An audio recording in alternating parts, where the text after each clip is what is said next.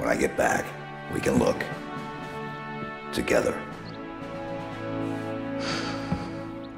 Okay, big guy.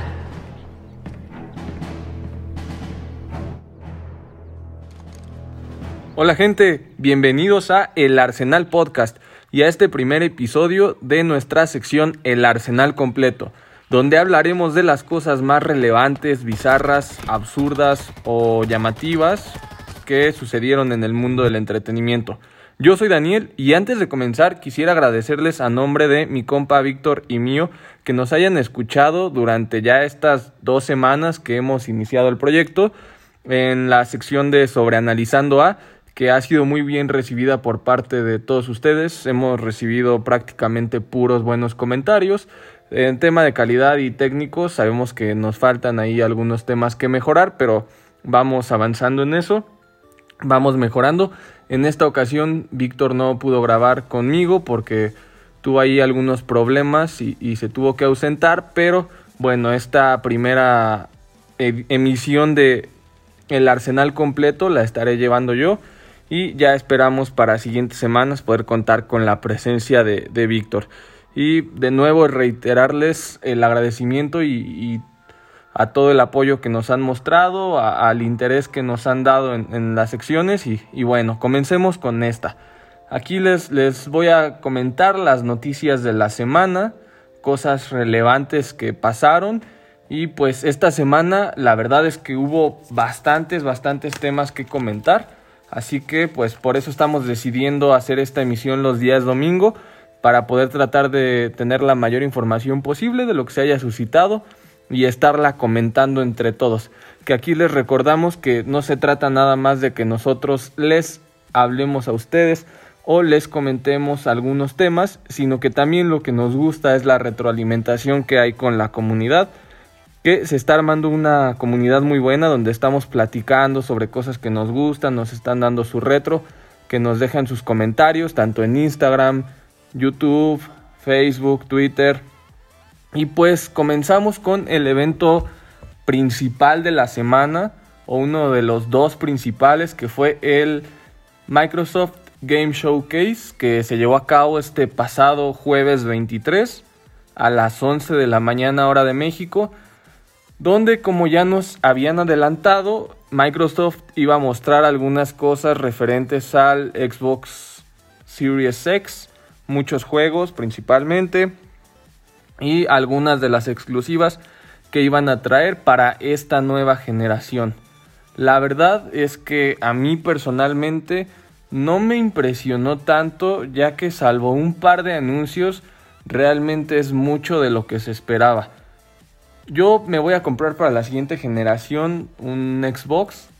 Tal vez en un inicio sí consideraba el PlayStation, pero ya viendo el tema de los servicios que, que trae Xbox, me llama bastante, bastante la atención. Creo que Microsoft esta generación, más que enfocarse en competir con juegos y con exclusivas, que ya vio que no es su fuerte y que es muy difícil ganarle a Sony en ese rubro, se va a enfocar mucho en la experiencia del usuario, en, en, enfocarse al servicio y eso a mí me llama bastante la atención, ya que con Game Pass la verdad tenemos bastantes oportunidades de jugar juegos muy buenos a un precio bastante accesible.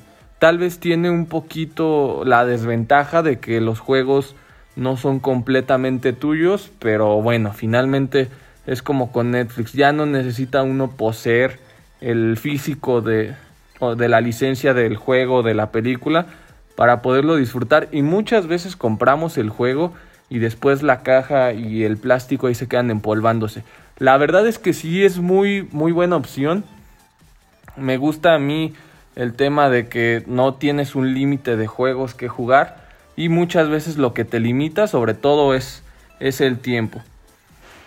Ahora, ya enfocándonos en los anuncios, voy a ir repasando algunos, este, no todos, los principales, los que me llamaron la atención, dejando el, el fuerte para el final, que fue el gameplay mostrado de, de Halo Infinite.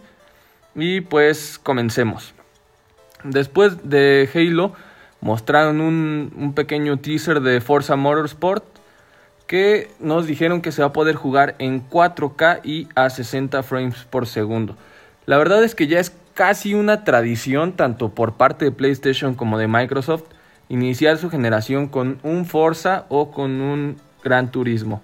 Estos juegos a mí me da la impresión de que les ayudan mucho a destacar las capacidades técnicas de su consola por el tema de las luces sobre todo en las texturas de los autos, este, estas texturas metálicas y cómo se, se, hace el reflejo de las luces en ellos.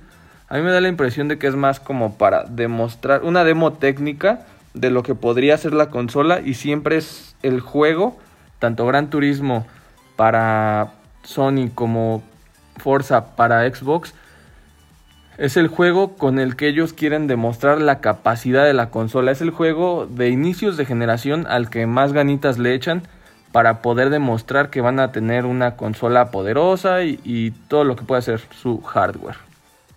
También mostraron una expansión de The Outer Worlds con un estilo medio steampunk. Me recordó un poquito a Bioshock Infinite que recordemos que The Outer Worlds está en el servicio de Game Pass también y esta expansión va a llegar me parece que para los miembros de que tengan Gold y Game Pass van a tener un precio especial pero va a tener un costo de, inicio. Esta no va a llegar directamente a Game Pass como si lo está el juego base. También mostraron Tetris Effect un juego de, Tetris. Se, se ve divertido. Obviamente no, no se ve como un juego muy impresionante por temas técnicos. No, no creo que sea lo que le apueste. Le apuesta más a un juego divertido que vas a poder jugar en, Game Pass. Y pues realmente aquí no, no hay mucho que decir. Mostraron otro avance de Tell Me Why. Este juego de, de un par de hermanos que es como un drama adolescente que la verdad a mí no me llama tanto la atención, no se me hace que tenga un gameplay particularmente divertido, es un juego más enfocado a la historia y pues a ver qué tal. Ya hablaremos más a detalle de este juego adelante. Mostraron también Grounded, que es como un juego de querida encogía a los niños. Son unos, unos amigos, unos muchachos que se encogen en, un patio de, de alguna casa y tienen que luchar contra insectos y formar ahí sus, bases, sus casas hechas con hojitas, con ramitas. Se ve interesante también. Si llega a Game Pass, pues es una muy buena opción. Tal vez no sea un juego de esos que quieras comprar completos a 60 dólares de inicio, pero pues se, ve interesante. También anunciaron que Destiny 2 y todas sus expansiones van a llegar a Game Pass, lo cual me parece una jugada muy buena por parte de Bungie, ya que el interés en este juego venía decayendo y es un juego que se ha vuelto muy muy de nicho. Si bien cuando salió Destiny pegó con todo y todo el mundo estaba jugando Destiny, estaba muy al pendiente de las ah, expansiones, de, todo lo que iba sucediendo, conforme fue pasando el tiempo y salió el 2, fue perdiendo audiencia, sobre todo también por la oferta de, otro tipo de juegos que comenzó a, a salir y pues a lo mejor siento yo, o a mí me da la impresión de que este juego se comparte audiencia con los Battle Royale como podría ser Fortnite o, Warzone. Aunque sabemos que este es un looter shooter, también me parece que va enfocado como al mismo tipo de, audiencia. Y pues también de looter shooter han salido otros juegos que también le, quitan el, mercado perdón, a Destiny 2 y por eso ya no, ya no tiene como que la, gran base de fans que podía haber tenido en un inicio, que sigue siendo muy buena y los fans que tienen son súper fieles, siempre ahí están, muy al pendiente y este es de esos juegos que tienes que estar jugando siempre, siempre para estar al tanto, para, para no, no perderte en todo lo que va sucediendo. Y pues ya tomamos el tema de con lo que inició el Microsoft Game Showcase, que fue el gameplay de Halo Infinite. Vimos este que comienza donde se había quedado uno de los avances que ya habíamos visto, que es que está el jefe maestro en, en una nave espacial en medio del espacio, muy típico de él, suspendido ahí inactivo. Un piloto lo despierta, le da energía a su traje, lo despierta y es ahí cuando empieza todo el relajo. Después ya empezando a, ver este gameplay, están en unas instalaciones, parece ser que en uno de los anillos, no, no sé exactamente bien en cuál, van en un Pelican que es derribado por unas torres. Una vez derribado el Pelican, comienzan a discutir el jefe maestro y este piloto que, que esperaba ir a casa ya por fin. Y el jefe maestro pues quiere, quiere seguir peleando en estas instalaciones con los desterrados, puesto que si se fueran a casa después no habría una casa. Tienen que primero librar esta batalla. Ya refiriéndonos al tema del gameplay, es Halo clásico 100%. Aquí no hay mayor sorpresa, inclusive todo el diseño de arte es muy parecido mm, entre que en Halo Combat Evolved y Halo 3. Es un diseño de arte muy clásico de la franquicia que tal vez ya se había perdido mucho en el 4 y en el 5. Aquí esta parte de, todo el look visual a mí me da la impresión de que es para recuperar a los antiguos fans de la saga que habían estado un poquito alejados en las últimas entregas y conquistándolos con, con lo que los había enamorado de este juego en un principio. Sí te recuerda bastante a los primeros, tanto el diseño de arte como el gameplay, pero yo particularmente tengo un problema con este juego, que no, no sé, miren, yo siento que si quisiera jugar un, Halo de este estilo y bueno, pues jugaría el, primero o el tercero en la Master Chief Collection. No sé qué tanto me llame este la atención. Y si quisiera este, algo clásico, pues me iría por los juegos clásicos que realmente son buenos y que sigo disfrutando. Porque es un juego que hasta cierto punto se siente muy arcade. No, no tiene tanta complejidad, es más o menos lineal, entonces puedes disfrutarlo, relajarte no te tardas tanto en acabar el juego como si fuera un, sandbox o un RPG o, alguno de estos juegos que están muy en tendencia estos días. Entonces, si quisiera jugar algo así, jugaría estos primeros juegos. No siento que haya necesidad de haber sacado un juego clásico, puesto que ya teníamos tres muy buenos, pero a la vez las novedades que había traído la franquicia tanto en el 4 como en el 5 no nos habían gustado tanto, a nadie le llamaron la atención, no tuvieron el impacto que se esperaba que, hubieran tenido por parte de Microsoft y por eso siento que este juego no tiene lugar porque los, los cambios a la franquicia no nos gustan tanto, al menos no, los, los, no los que ellos nos habían ofrecido, pero también juegos clásicos pues ya teníamos y aparentemente mejores. Esto expande un poco la historia de, la franquicia y podemos ver qué, qué, va sucediendo con el jefe maestro. Pero tampoco es como que busquemos en Halo una gran historia o estemos particularmente en Halo por su, por su historia. Este juego por lo que pegó en un inicio fue por su multijugador que es muy divertido. Cualquier Halo que me digan tiene un multijugador muy divertido. En lo personal mi favorito es el 3. Pero pues ya cada quien tendrá el suyo. Igual díganos cuál es el, Halo que más les gusta.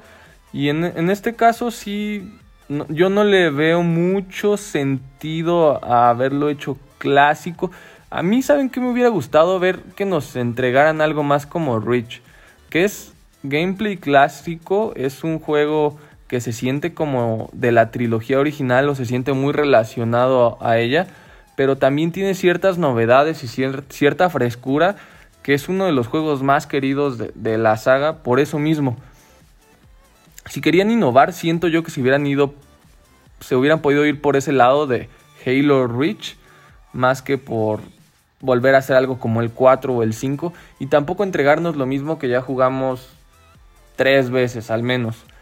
Yo le veo más parecido al primero y al tercero. No sé ustedes qué opinen. Ahora, otra novedad que tenemos en Halo es que ahora es un juego de mundo abierto o un poquito de mundo abierto, no al 100%, pero sí tienes que ir a explorar tienes que ir explorando el mundo de una manera menos lineal, lo cual a mí me parece pues bien por las tendencias que, que tienen los juegos hoy en día. a mí en lo personal no me gustan tanto los sandbox en, todo. Hay, hay, sandbox muy buenos, como por ejemplo Red Dead Redemption 2, que, que, me encanta. Pero esa tendencia de volver todo un sandbox o un juego de mundo abierto o un juego con características RPG, digo, no digo que sea el caso, pero son, como tendencias muy marcadas de hoy en día a veces no se sienten tan orgánicas o tan necesarias y siento que a Halo no le hacía falta ser de mundo abierto, pero aquí sí habrá que esperar a ver cómo, cómo se llevó a cabo esto, que, que tan bien les salió. Yo no creo que vaya a ser tan, tan de mundo abierto o tener tantos elementos de exploración, creo que más bien va a ser menos lineal que los primeros. Vas a tener un mapa algo amplio, sí, pero que vas a explorar de una manera menos lineal y va a tener delimitaciones muy marcadas. No, no creo que puedas explorar tan a tu voluntad. Van a ser zonas muy extensas, sí, a mi parecer, pero delimitadas a fin de cuentas y, finalmente vas a tener que abarcar dos o tres puntos del mapa en el orden en el que tú los quieras eh, ir descubriendo y limpiando de enemigos. Para mí me da la impresión de que va a ser así por lo que vimos en el gameplay pero ya habría que esperarnos a tener el juego final. Hablando del tema gráfico, mucha gente se, se puso a, a, analizar a detalle este gameplay y en algunos cuadros la verdad es que se ve horrible y en algunos otros cuadros se ve muy bien. Aquí sí creo que fue un error por, parte de Microsoft no haber tenido un producto más limpio ya que si le llegas a poner pausa en algunas partes, si ves que esa potencia gráfica que tanto nos han estado vendiendo de su consola no se ve reflejada en este juego. Que en parte también se debe a que tenemos este juego como un intergeneración. Porque va a estar en Xbox One y va a estar en Series X. Esto pues no lo deja despegar todo su potencial Siento yo que es algo muy parecido a lo que le está pasando a Cyberpunk 2077 y por lo cual han tenido tantos problemas, que es queremos dar toda la potencia que, esta generación puede dar, queremos este, entregar un, juego de nueva generación y como que ambas cosas no, no, se, no se hablan necesariamente y eso les causa un poco de problemas. Siento que este es el caso, que por quererlo lanzar en Xbox One no le están dando todo el potencial que podría tener si fuera un exclusivo de Series X.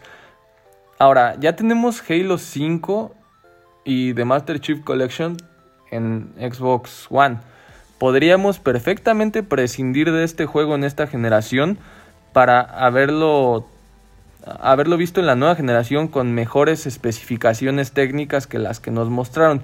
Y otra cosa que generó algo de polémica es el hecho de que está corriendo en una PC. El gameplay mostrado no es un gameplay de Xbox Series X, lo cual pues sí no, no da mucha confianza porque queríamos ver cosas de la consola y nos terminan entregando algo que estaba corriendo en PC y habría que ver también bajo qué especificaciones ya que por ejemplo el gameplay que, que se filtró hace algunos días de Assassin's Creed Valhalla tenía también algunas deficiencias técnicas porque lo que estábamos viendo era un stream en PC donde no se había instalado el juego, simplemente se estaba jugando mediante un stream, mediante, me parece que era la, plataforma de Ubisoft y por eso el, gameplay mostrado tenía algunas deficiencias técnicas. Puede que inclusive el internet de la persona que lo filtró no fuera el mejor y por eso no, no estuviera al 100% en sus capacidades técnicas. Aquí no creo que sea el caso, digo, venía oficial de Microsoft,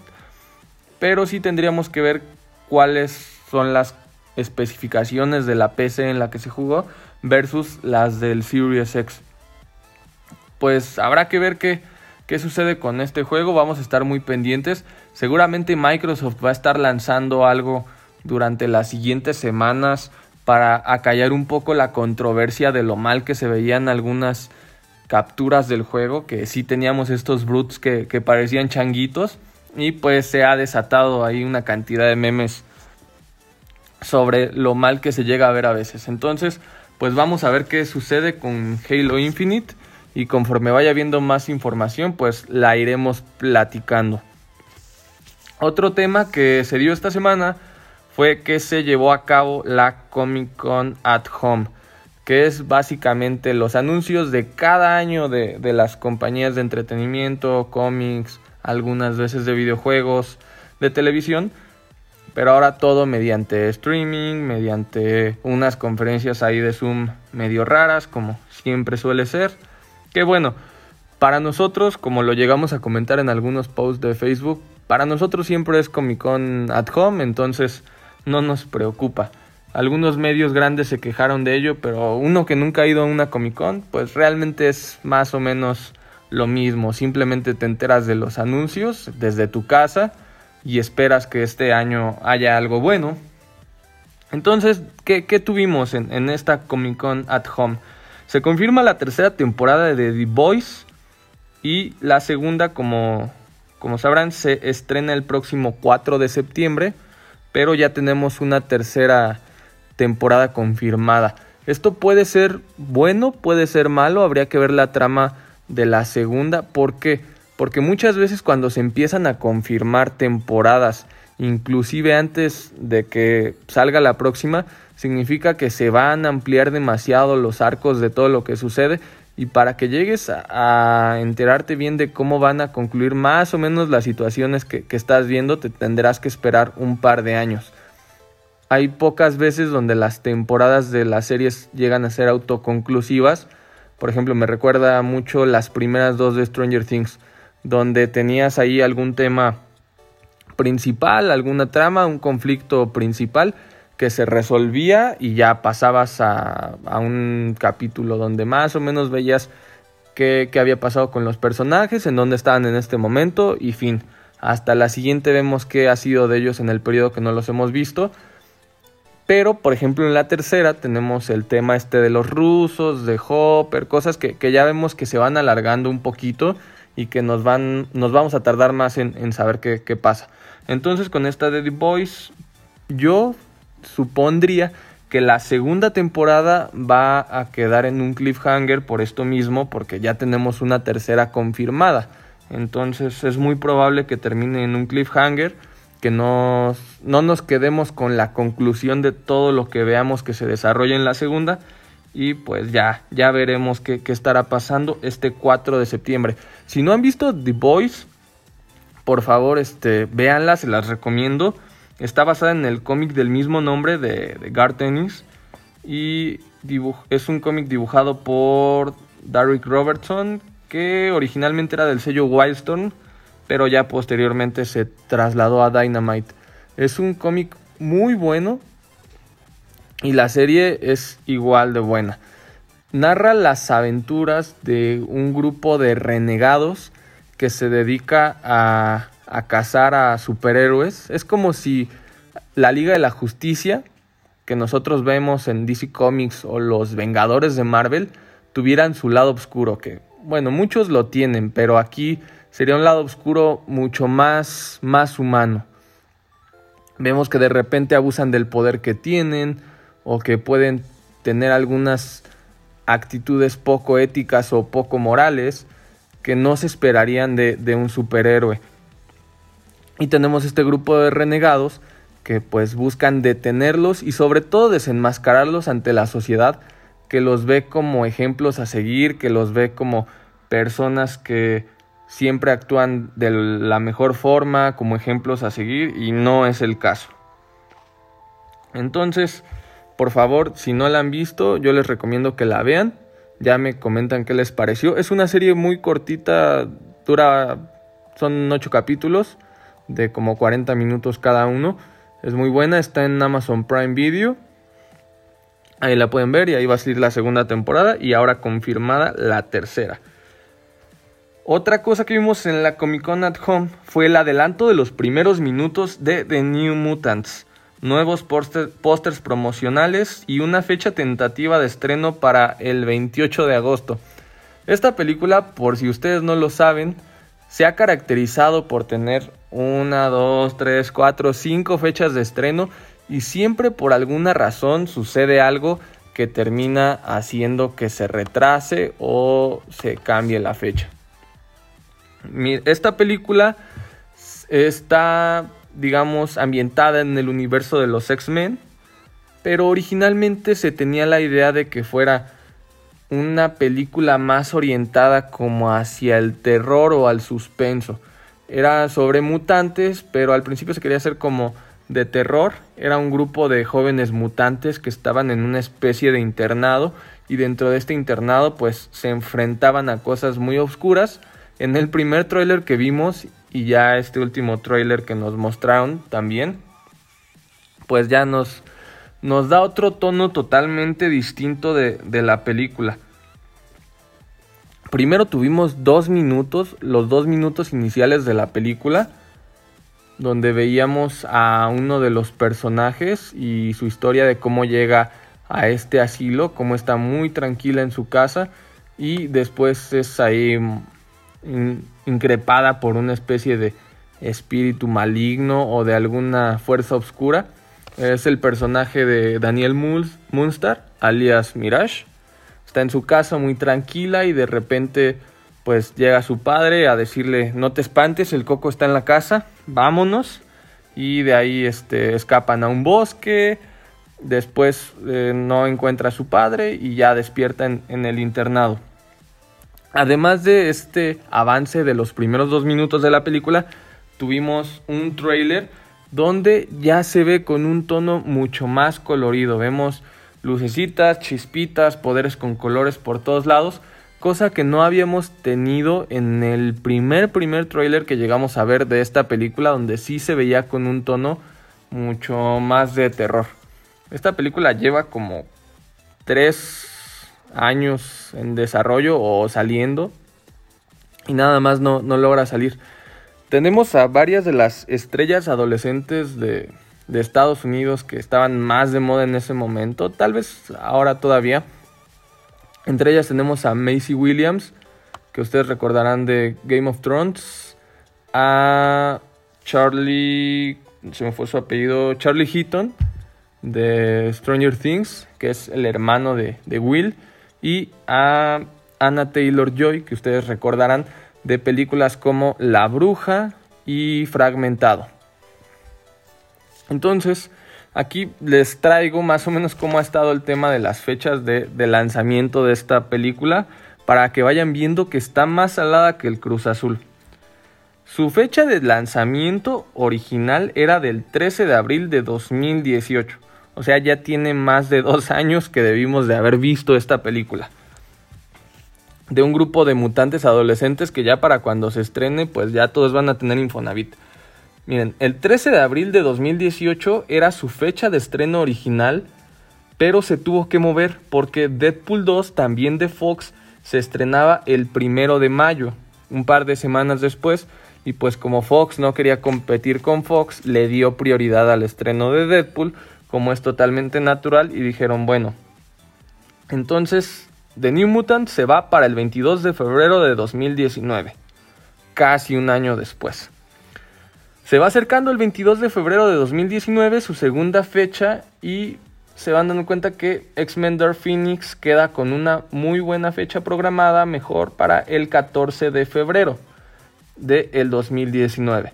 Entonces, como X-Men se va a estrenar ahora un par de semanas antes que New Mutants y otra vez Fox no quiere competir con Fox, deciden mover la, la película a una fecha de el 2 de agosto de 2019. Su tercera fecha queda como el 2 de agosto.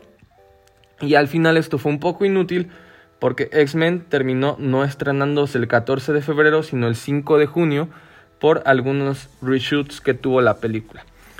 Estamos en que su tercera fecha es el 2 de agosto de 2019 y entonces nos enteramos de la compra de Fox por parte de Disney.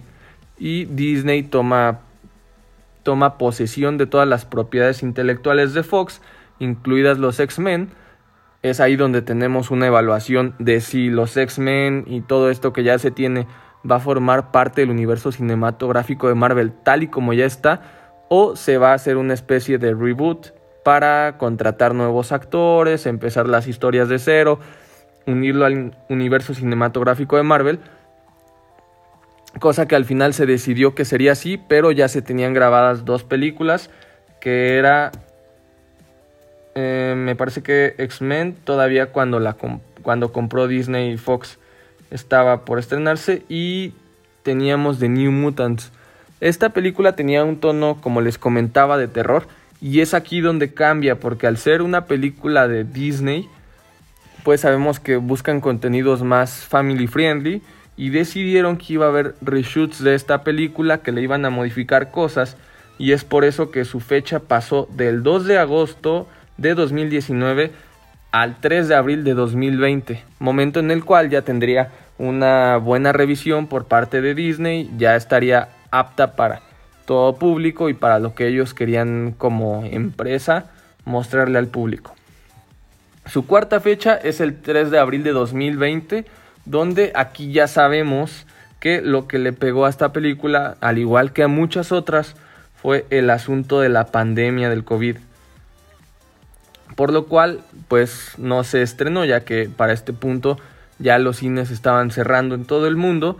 A los estudios ya no les convenía presentar sus estrenos, iban a tener una taquilla muy baja en las partes donde hubiera cine, en las partes del mundo donde todavía hubiera cines abiertos, la mayoría ya estaban cerrados, y es ahí donde se define una nueva fecha para el 28 de agosto.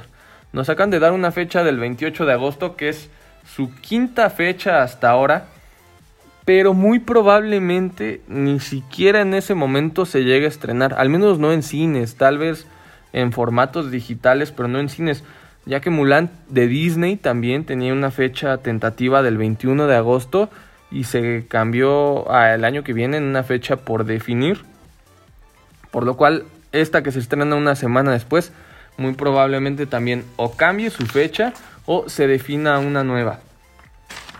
Ya hablando de Mulan de Disney, originalmente tenía una fecha para el 24 de julio del 2020 y se movió al 21 de agosto donde ya se dijo que, no, se va a cambiar y se pospone indefinidamente. Otro anuncio que dio Disney sobre dos de sus franquicias más importantes fue de Avatar y de Star Wars.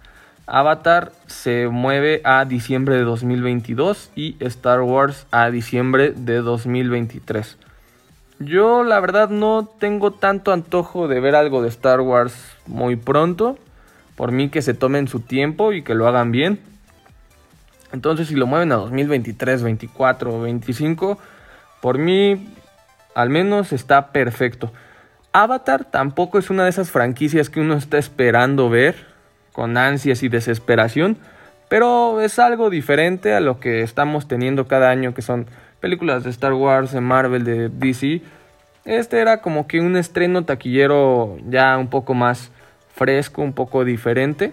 A muchos nos gustó la primera, a mí sí me gustó la primera, mucha gente la detesta.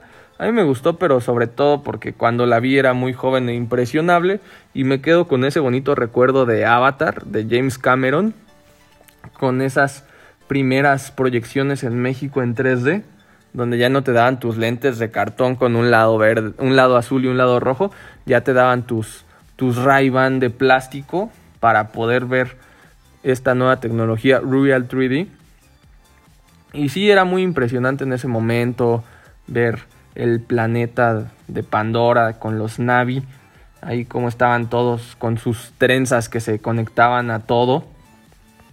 Me gustó mucho esta película y sí me dan muchas ganas de ver la segunda, aunque también, también habría que ver en qué tono la va a traer Disney, porque ya en estas épocas la verdad es que no, no se presta para que hagan historias muy interesantes todas están muy formulaicas, pero digo, igual y puede estar buena, hay que darle el beneficio de la duda. Entonces Avatar se pasa para diciembre de 2022. La nueva de Spider-Man, la tercera de Spider-Man, Spider-Man algo de casa, siempre tienen esa palabra en el título. Homecoming y Far From Home. Entonces esta estaba para el 16 de julio de 2021 pero sí se tuvo que mover, no por temas de, la pandemia, sino porque Tom Holland tenía compromisos todavía con la película de Uncharted. Se pasó para noviembre 5 del 21 y ahora se mueve realmente no mucho, a diciembre 17 de 2021. Esta película todavía no tiene un argumento muy definido, todavía no sabemos mucho de esta película. Se rumoró esta semana que probablemente Peter Parker ya dejaría de usar la tecnología de Tony Stark. Esto se debería a que Sony y Marvel aún no llegan mucho a un acuerdo de qué va a pasar con este personaje, entonces ya no pueden estar mencionando a Tony Stark tanto, o tal vez nada, porque ya la siguiente entrega iría por cuenta totalmente de Sony, salvo que lleguen a, un arreglo. Ya han habido acercamientos, pero aún no hay nada totalmente cerrado. Y ya por último, hablando del tema de cine, Tenet se retrasa indefinidamente. Tenía una fecha de estreno del 17 de julio de 2020 y ahora no sabremos cuándo se estrena la nueva película de Christopher Nolan. Y sería todo por, por el tema de las películas. Aquí es importante hablar del tema del cine porque todos los estrenos grandes de los estudios grandes se están retrasando para 2021 o para una fecha indefinida de 2020 que cada vez se ve más difícil. Y esto le está pegando bastante a la industria del cine, no solo de México, sino de todo el mundo. Los cines han tenido pérdidas millonarias en todos los países y cada vez parece ser más difícil que se vayan a reponer. Tuvimos el anuncio de que Cinépolis iba a cerrar en México 8 cines y Cinemex iba a cerrar 5, un total de 13 cines en el país, que pudieran no ser tantos, pero cada mes se va a ir agravando esta situación. No tienen para cuándo abrir los cines, en algunos estados de la República ya abrieron, pero la gente no está yendo al cine, porque sí es, es difícil. Los cines se están abriendo en, algunos estados y, si tú quieres ir al cine te vas a encontrar con que podrías ver Sonic, si, bien te va, podrías ver Bloodshot, si bien te va, la de Harrison Ford y los perritos, el perrito CGA y una que otra cosa por ahí. Creo que el hombre invisible no hay nuevos estrenos que proyectar, entonces la gente no tiene que ir al cine. Además de que eso sería el en el caso en el que a ti no te importara el riesgo de contagio que representa ir a un cine todavía en estos momentos, sobre todo en países como México, donde se ve lejos de, de superarse la pandemia todavía. Esperemos que vaya mejorando esta situación, pero al menos hoy en día se, se ve difícil que pueda mejorar pronto. Y pues ir al cine sí es algo bastante arriesgado. No mucha gente estaría dispuesta y menos por la oferta que hay en los cines que ya abrieron. Cinépolis, recordemos, tiene el servicio de Cinépolis Click que le puede ayudar un poco, pero Cinemex no, no tiene mucho con, con qué apoyarse, al menos en, en la industria, en el ramo del cine aunque pertenece a una empresa más grande que es Grupo México, que tiene otros negocios que podrían estarle aportando capital, pero pues sabemos que como en todos los negocios siempre se busca generar ganancias y no meterle dinero bueno al malo, entonces sí podría generar que cerraran los cines. Ambas cadenas de cine tomaron la decisión cuando comenzó la pandemia y comenzó a darse la noticia que iban a tener que cerrar. Tomaron la decisión de seguir pagándole a sus empleados el 100% de su salario, lo cual es una decisión que, aplaudimos, una decisión que, que todos, todos en su momento vimos muy bien. Y es una decisión muy humana, muy, muy acorde a la solidaridad que se necesita en estos tiempos, pero es un costo fijo que ellos siguen erogando y pues cada mes sigue aumentando y aumentando, lo cual sí, sí les genera pérdidas porque no, no están generando. Qué bueno que tomaron esa decisión, pero esperamos que no tengan que verse en la necesidad de cambiar esto porque pues van a ser al menos parece unos ocho meses sin cine mínimo. Y una empresa que está pagando ocho meses de salarios sin tener alguna clase de ingreso importante y pagar rentas de locales, pues sí es muy probable que tenga que verse en la necesidad de tomar una decisión de negocios algo algo importante, ya sea en tema de recursos humanos, en tema de sucursales, de tipo de operación. Y vamos a ver qué sucede con, con las cadenas de cine. Pero sí la tienen muy difícil. Recordemos que en Estados Unidos también se dio el caso de que se estrenó Trolls 2 por sistemas de streaming y video on demand. Y la cadena de cines de AMC se enojó bastante con, me parece que era Sony. Ahí me corregirán si me equivoco. ¿quién, ¿Cuál es el estudio detrás de Trolls 2? Se enojó bastante con Sony porque no, no habían estrenado esa película en cines. No la habían esperado para poderla estrenar en cines cuando fuera viable. Y pues como la cadena de cines de AMC no quería que esto se volviera un efecto dominó donde todos los estudios importantes empezaran a estrenar sus películas en video on demand, lo que hizo fue decir, ah, ah, fue Universal, ya recordé, porque dijeron, no vamos a estrenar las películas de Universal en nuestros cines y aunque venga Rápidos y Furiosos 15, aunque venga todas las que vienen de Universal, no las vamos a estrenar. En nuestros cines no se va a proyectar y eso les va a generar pérdidas a los estudios porque la gente no va a venir aquí a verlas. También podría ser un arma de doble filo al cine, porque si alguien quiere ver Rápidos y Furiosos 9, va a otra cadena. Pero pues son estrategias de presión para que no se inicie este efecto de comenzar a estrenar todo en video on demand. Actualmente no tenemos muchos números de, de qué tanto le representaría a los estudios una diferencia económica de, de estrenar en un modelo u otro. Pero al parecer a Trolls 2 le fue, le fue muy bien. Y sí parece ser que va a ser la opción para las películas medianas. Tal vez no los grandes blockbusters, pero las películas medianas sí bien que podrían estrenarse en video on demand. Y ya por último, para cerrar el episodio de hoy, les traigo un tema que más que tema del mundo del entretenimiento parece un vil chismajo. Aquí se los cuento porque va muy relacionado a no solo al entretenimiento, sino a una de las franquicias de entretenimiento geek, nerd, ñoñas más importantes que tenemos, que es Star Wars. Y, y sí, esto es un chisme barato, es un chisme de tres pesos, pero pues igual se los cuento para que estén informados y esperemos no tener que estar dando chismes en, este programa muy, muy constantemente.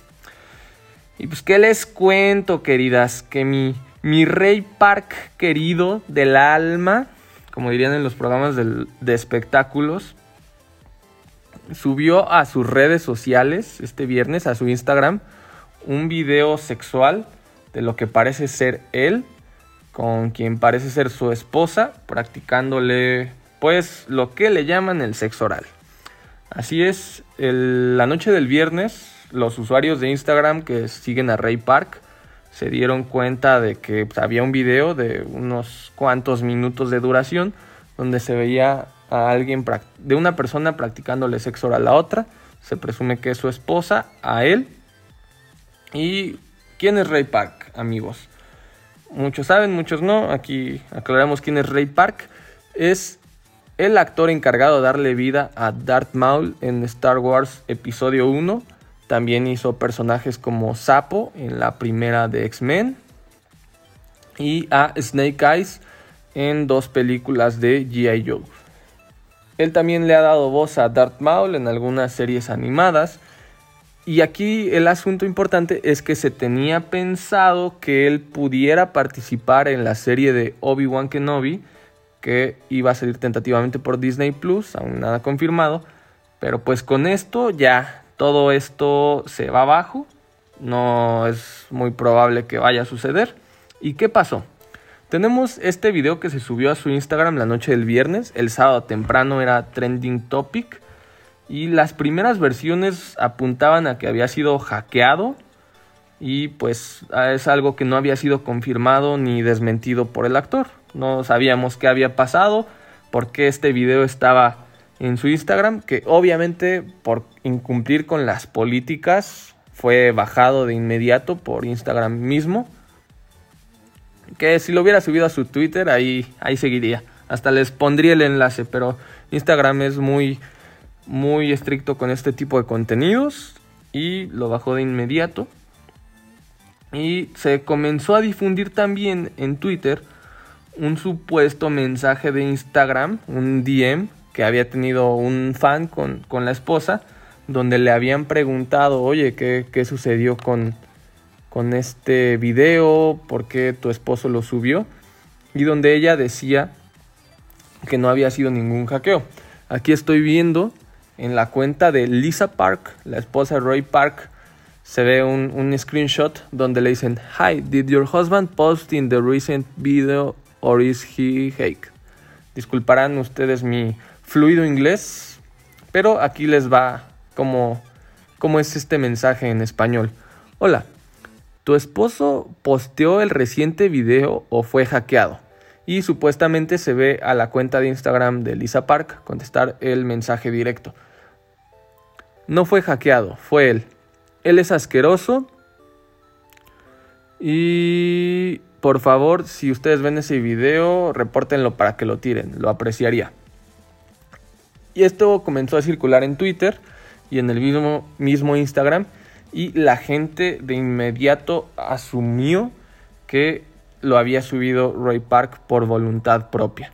Después salió otro mensaje mucho más fuerte, también en Twitter, donde se veía una captura de pantalla supuestamente del Instagram de la supuesta hija de, Roy Park, donde contenía un mensaje muy fuerte que decía lo siguiente. Este hombre está loco, según su padre, y merece estar tras las rejas. Mi papá es un jodido enfermo. Si ustedes chicos lo apoyan a él y su trabajo, dejen de seguirme.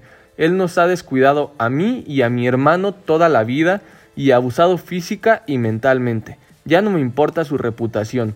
Es asqueroso y debería estar encerrado. Pero porque es un actor, se salva.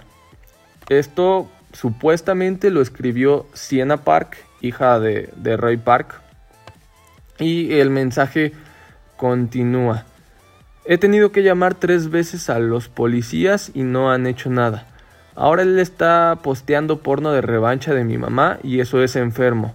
Él alguna vez llegó a decir que me vendería como esclava sexual. Aquí ya la verdad es que el, mensaje se vuelve bastante fuerte y ya si uno duda que lo haya escrito su hija por, porque empiezan a hacerse declaraciones cada vez y cada vez más fuertes. Me dijo que me mataría a mí y a mi familia entera si le, marcaba, si le hablaba a los policías.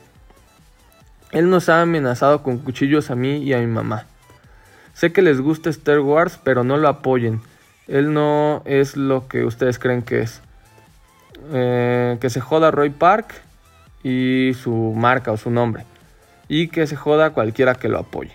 Este es un supuesto mensaje de su hija que se difundió bastante el día sábado.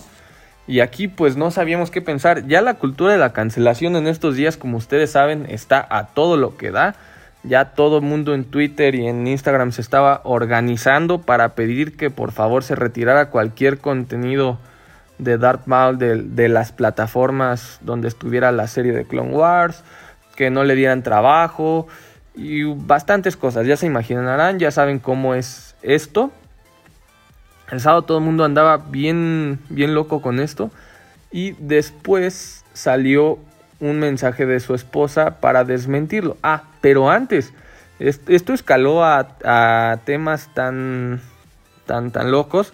Donde inclusive llegó a haber una versión donde decían que la persona a la que le estaban dando sexo en el video no era Roy Park, sino el actor encargado de personificar a Boba Fett en la película del ataque de los clones.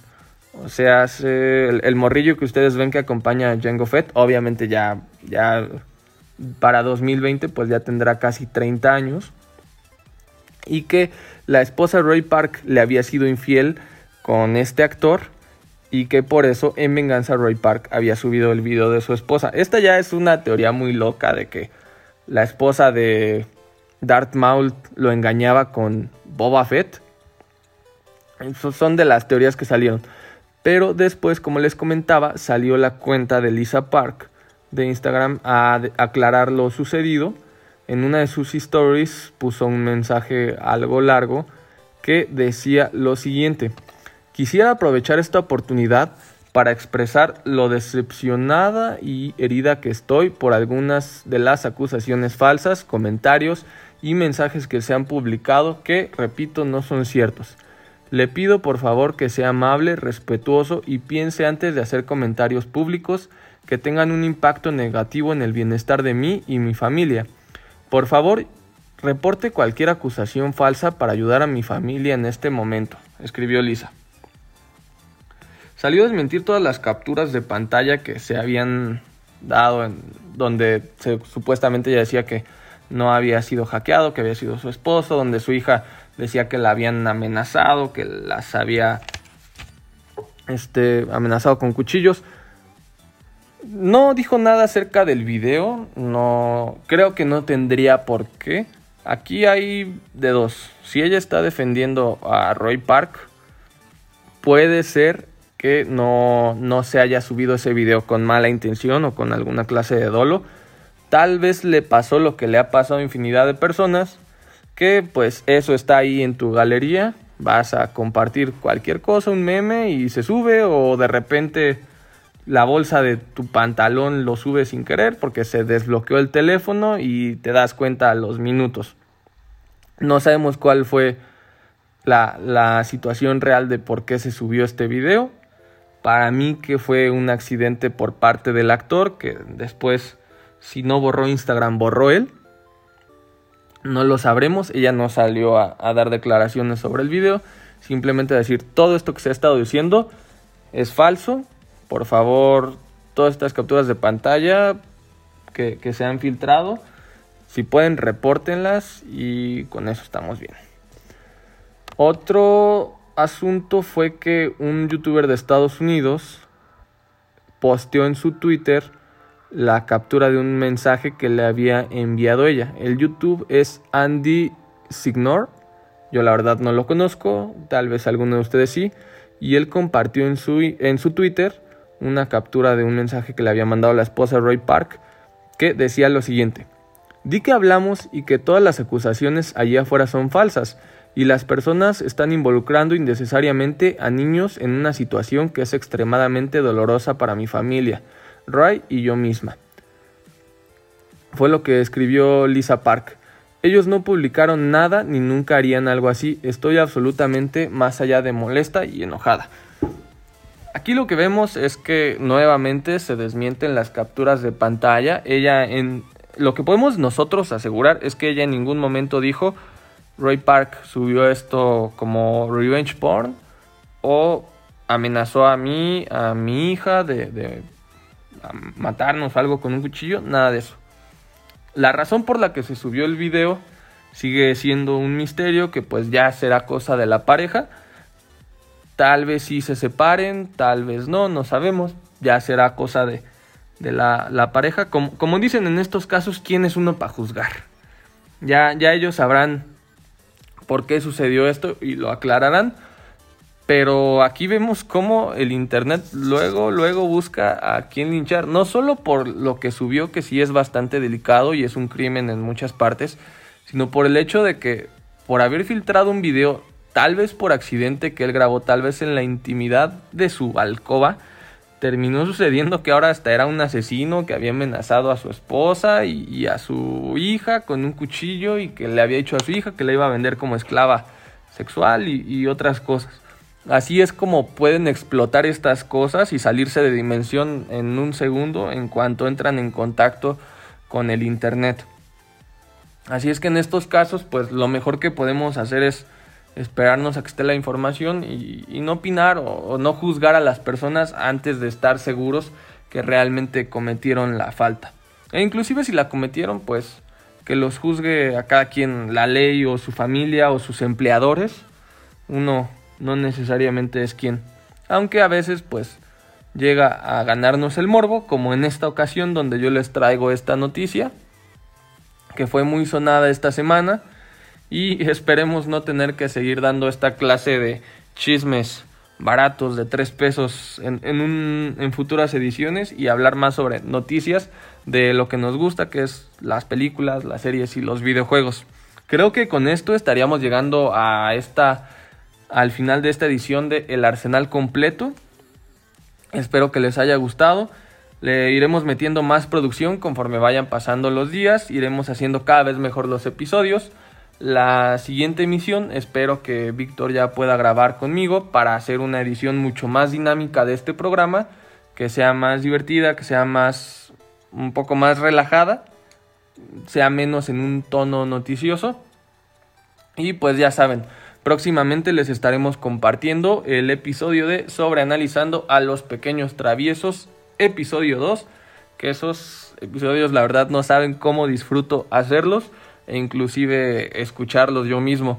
Y también la segunda parte de los episodios especiales donde les estaré hablando de Resident Evil 2 Remake, que estamos abordando la trilogía Remake parte por parte, ya subí el 1, la siguiente emisión será el 2. Estos, estos episodios son un poco más en un tono en serio de, lo que se habla, no tanto como el sobreanalizando.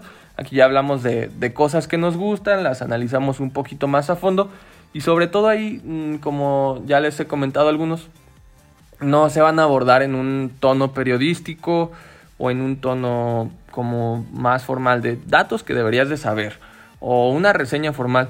Es más platicar sobre estos juegos y la experiencia que nosotros tuvimos al jugarlos porque todas estas cosas que a nosotros nos gustan, películas, videojuegos, libros, cómics, siempre nos recuerdan algún momento de nuestra vida en el que los jugamos, los leímos, los vimos. Cada quien tuvo una experiencia diferente, su acercamiento fue diferente.